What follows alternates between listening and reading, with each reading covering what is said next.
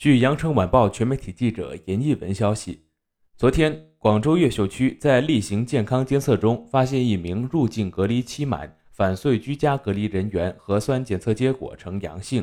现已闭环转运至广州医科大学附属市八医院进行隔离医学观察管理。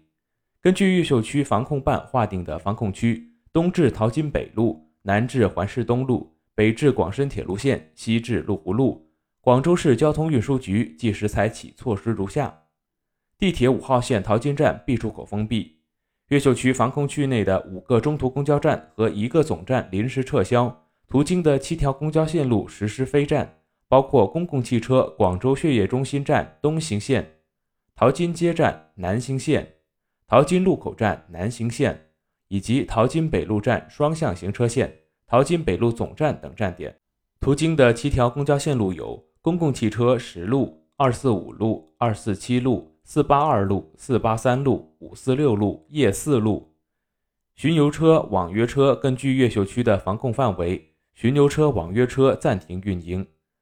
更多资讯，请关注羊城派客户端。这里是羊城晚报广东头条，我是主播陈子燕。